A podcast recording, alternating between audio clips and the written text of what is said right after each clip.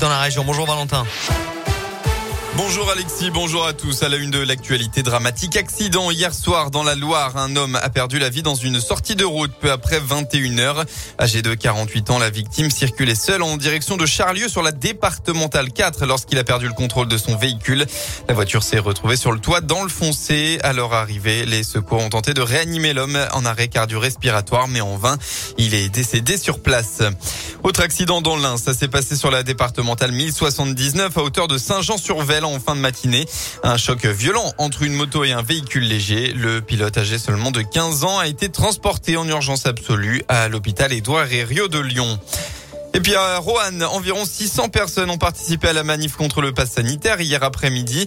Une mobilisation qui était organisée par l'Association des citoyens libres du Grand Roanne, aux côtés pour la première fois du collectif national des maires résistants. Alors si les manifestants étaient au rendez-vous à Roanne, c'était moins le cas dans l'un où seulement une centaine de personnes se sont rassemblées à Bourg-en-Bresse. On passe au sport en basket avant le derby. La GL de Bourg capable du meilleur comme du pire. Depuis quelques rencontres, les résultats sont irréguliers chez les Bressans.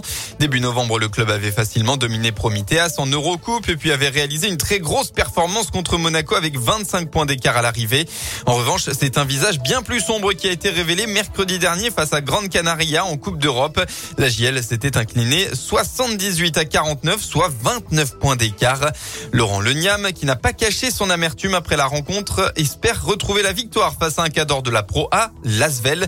Mais pour cela, il faudra d'abord retrouver le mental. Tout sport d'opposition, tout sport de la compétition face à un adversaire, que ce soit un sport individuel ou sport collectif, tout part de, la notion d'attitude, d'état d'esprit, d'engagement, de envie de se faire mal. Et à partir du moment où on n'a pas ça, on ne peut pas gagner.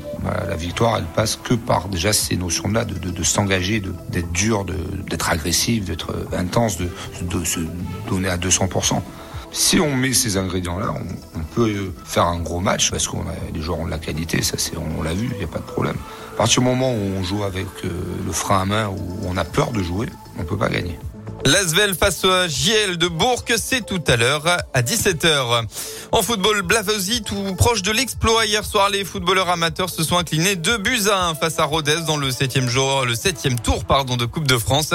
À noter les qualifs de Bourg-en-Bresse, Moulin-Iser, Andrézieux ou encore Bourgoin-Joyeux. Et puis un mot de l'équipe de France aussi. Les Bleus ont fait le spectacle hier soir avant le, pour l'avant-dernier match de qualif pour la Coupe du Monde. Résultat 8 à 0 face au Kazakhstan. Les tricolores sont désormais qualifiés pour la Coupe du Monde 2022. La météo de votre dimanche en Auvergne-Rhône-Alpes, eh bien, à nouveau une journée sans soleil. Comme hier, la grisaille va dominer la région avec même quelques averses parfois localisées. Côté Mercure, vous aurez entre 7 et 11 degrés au maximum de la journée.